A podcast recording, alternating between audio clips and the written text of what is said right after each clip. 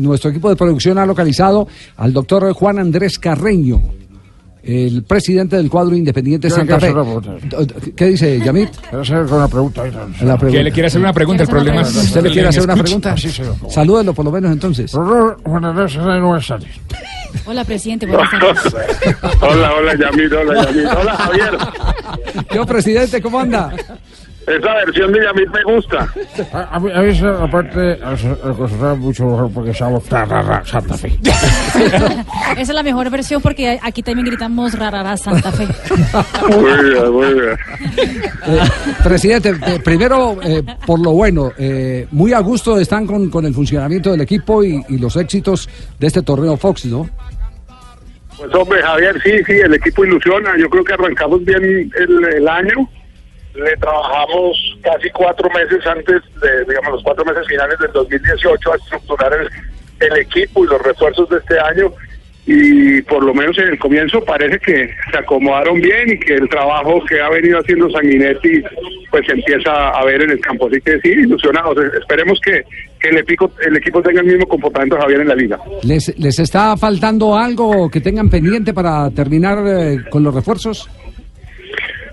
No, Javier, en refuerzo yo creo que estamos bien, reforzamos todas las líneas, trajimos dos muy buenos arqueros, lo de Bandera excelente, eh, en la línea defensiva Torrijano muy bien, Andrés Pérez creo que eh, ha, permitido una cosa, ver que es importantísimo y es que la gente no sienta la ausencia de Gordillo, era muy complicado, y después eh, Johan Arango y todos los refuerzos jóvenes eh, que nos han dado una gran sorpresa, ¿no? Lo de John Vegas que esa noche fue espectacular y lo que ha hecho Juan Sebastián Pedrosa, el chico de la sub-17, también es muy bueno, de la sub-20. Cierto, cierto. eso, eh, eh, revelaciones desde ya que se asoman en el torneo colombiano. Hay capítulo aparte para el tema Johan Arango en instante seguro, presidente, pero, pero primero lo primero, eh, ¿cómo es el tema Gordillo? Eh, lo anunció el Tolima, luego desmontaron el tema, eh, luego ya se hizo oficial. ¿Cómo es el negocio con el, con el doctor Camargo alrededor del tema Gordillo, presidente? A ver, el, el tema Gordillo sencillamente, digamos, era claramente una prioridad del club, eh, así como ha invertido, pues poder tener eh, recursos frescos que nos permitan eh, tener, eh, lo- digamos, el presupuesto que se requiere para la operación de este año. Y por eso nosotros desde el principio habíamos pensado en el tema de Andrés Pérez. Salimos a buscar, digamos, propuestas del mercado internacional, se consiguió una propuesta importante de Santos de Brasil, eh, veníamos trabajando el tema de Santos cuando apareció una posibilidad para Boca. Y de la posibilidad para Boca es que se desprende el negocio de Tolima Sí. porque eh, digamos que hablando con eh, personas eh, muy cercanas a Boca nos eh, eh, señalaron la intención que tenía Boca pero la imposibilidad que tenía de llevarlo este semestre por un tema de cupos Eh, y como el empresario que está haciendo toda la operación es el mismo empresario que hizo la operación de Sebastián Villa y de, y de Barrios a Boca, el consejo que le dio al jugador es que se fuera a jugar la serie de Copa Libertadores con Boca, eh, que él pensaba que tenía una opción del 80% de llevarle a uno de los dos clubes grandes de Argentina. Por esa razón el jugador toma la decisión de, de inclinarse por la propuesta de Tolima, obviamente para ello pues logramos el senador y nosotros eh, encontrar una fórmula que nos sirviera, que le sirviera económicamente Independiente Santa Fe, pero por el camino, cuando ya estábamos prácticamente listos, llegó una propuesta de Argentinos Juniors, y eso fue lo que retrasó el negocio, porque Ya. pues nos vimos en la necesidad de entrar a estudiar la propuesta de Argentinos Juniors, que era una buena propuesta, era una propuesta de compra, pero tenía un problema y es que eh, tenía plazos y, y Argentinos mm, en este momento no tiene muy buena reputación de pago y por esa decisión se termina rechazando la, la oferta. Mejor dicho, mejor la platica asegurada y no tener que entrar luego en un pleito El, por, To- por- el por Tolima un es un equipo Sí, cumplido claro. pagando, eso sí hay que No, dar estamos cumpliendo ni que ¿Sí? señor. Eh, venga, presidente, pero entonces, eh, el 50% de Gordillo ustedes lo vendieron al Tolima. Digamos que no, por ahora es una operación de préstamo con una opción. Lo que pasa es que tiene una cosa muy interesante y es que tiene, que yo creo que pocas veces se ha hecho en el fútbol colombiano y es una opción obligatoria. Si el equipo no se vende en la temporada de junio a- al fútbol internacional, Tolima antes de diciembre tiene que Mm. comprar el 80% de los eh, derechos deportivos. del jugador. Entonces es una venta con un plazo. sí, sí. Técnicamente, sí, claro, técnicamente. Pero, pero ¿es solo de Santa Fe o es una venta en la que está involucrado Chico? No, no, nosotros ya habíamos previamente eh, cerrado el tema de Chico. Sí. ¿Aló? Sí, sí. Aló, ¿cómo estás, eh, Javi? Sí. Hola, te Hola, Pachito. Santos. ¿Qué más? ¿Qué Embajador, cuentas? ¿cómo le va? Bien, muchas gracias. Eh, saludos al, al, pre- al señor, al Presi. Al presi. Al Presi, dígale que saludos. Que Hola, hola, ¿cómo estás? ¿Qué más? ¿Cómo vamos, Presi? ¿A cuál presi se refiere usted? ¿Al Sí. doctor Carreño o al, do- o al doctor Uribe? O al No, doctor yo no hablo- Santos. Yo no hablo sino con el doctor Carreño. Ah, bueno. Los hinchas de Santa Fe estamos muy felices, doctor. Un aplauso para ustedes de Washington. No. Oiga, doctor Carreño, eh, se ha presentado en las últimas horas, eh, yo no sé cómo llamar este, este asunto, este tema, no sé cómo, cómo definirlo. Eh, hay clásico el 17 de marzo y el estadio va a estar ocupado. Según el presidente de Millonarios, fue una eh, decisión en consulta. ¿Nos copia ahí, eh, presidente? Sí. aló. sí, sí, presidente, presidente, a ver. Espérate, Ya. espérate que ahí te perdí un poquito. Espérate, Bueno, a bueno, ver si ah. te mejora la señal. Ahí qué tal, ahí qué tal. Ahí nos copia Ahí bien, mejor, ahí mejor. Sí, sí, listo. sí. Según Eh, el presidente de Millonarios, ¿qué me decías ahora? El presidente Millonarios dice que a ellos nunca les consultaron el que los iban a desplazar de la fecha del 17 de marzo en el clásico. Eh, frente a Independiente Santa Fe, lo que termina siendo, según él, eh, porque lo dijo aquí directamente en el programa, resulta eh, ser un desconocimiento a la ley donde el primer eh, eh, turno, la primera opción es para el fútbol antes que para los conciertos. ¿Usted estaba enterado del tema? Eh, ¿Se siente también afectado, damnificado con que el líder tome decisiones sin consultar a los equipos?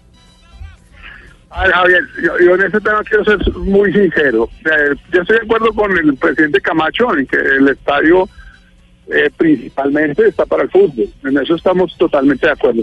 Pero en lo que se refiere a Santa Fe, tengo que ser sincero en que el distrito sí nos ha informado.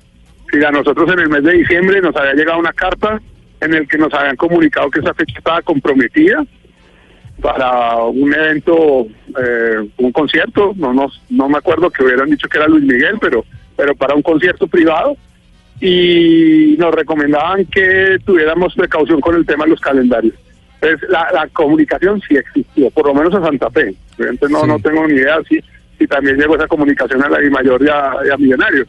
Pero, pero me parece que este tema es más competencia de la DIMAYOR. Si la, si la DIMAYOR tenía conocimiento, yo creo que tenía que adaptar el calendario a las posibilidades reales de tener la disponibilidad del estadio, porque pues es que es apenas lógico que nosotros dependemos del, de la disponibilidad del dueño, y el dueño del estadio es el distrito, ese es el gran problema que tenemos Santa Fe y Millonarios. Sí, pero dice el presidente de Millonarios que por ley y que, y que eso lo tienen claro, el fútbol es prioridad, no sé si ateniéndose a la filosofía de donación que hizo don Nemesio Camacho del Campín, que donó esos terrenos justamente para el ejercicio deportivo. Sí, no, eso es verdad, pero pero ahí entramos en una discusión muy compleja, Javier, porque pues el distrito es el propietario del estadio y ¿cuál es la solución? ¿Que metamos una acción de tutela o que nos meta- pongamos a pelear? No, yo no creo que esa sea la solución. Yo no creo que la solución es concertar y encontrar la fecha más cercana para poder hacer el clásico. Yo creo que en eso vamos a terminar porque ponernos a pelear con el alcalde, ya Santa Fe y Millonarios lo hicieron hace unos años, yo ya estaba en la Junta Directiva de Santa Fe y nos fue bastante mal. Acuérdense que nos quitaron los terrenos que nos habían entregado Ah, claro. por ponernos a pelear con el alcalde y Sí. con una coincidencia, era el mismo alcalde, el, el mismo, doctor eh, Peñalosa. el mismo alcalde, el mismo alcalde que, que hoy recibe palo, hoy está recibiendo palo, eh, ese tema lo vamos a comentar ahora más adelante, de una periodista de semana que está haciendo unas denuncias de cómo se está manejando el IDRD y cómo eh, a cualquier actividad deportiva que se supone que es sana recreación, se le están eh, cobrando eh, unas cifras Pero ese es el tema, otro, otro tema que... que más Harina de otro. Pero, pero Javier, pero Sí. fíjense que sí tiene mucho que ver lo que nos pasó en la administración anterior de Peñalosa, que fue hace, ¿qué? 18 años, 20 años creo. Sí, sí, sí, sí. Acuérdense, nosotros teníamos, Santa Fe tenía unos terrenos donde está hoy la sede de la federación y Millonarios otros anexos. Nos los habían entregado al distrito en la administración de Jaime Castro. Esto para que muchos oyentes que seguramente no conocen esa historia la conozcan. Nos pusimos a pelear con el alcalde y nos quitaron los terrenos, nos declararon la caducidad, nos hicieron un daño inmenso desde el punto de vista institucional. Y la verdad, esa pelea, porque nosotros en esa época, yo ya estaba en la Junta y me tocó incluso asumir toda la defensa, eh, nos pusimos de gallito fino y nos terminaron dando durísimo en la cabeza. Yo creo que en, en principio uno no debe pelear con los alcaldes. Con los alcaldes, y menos con este entonces.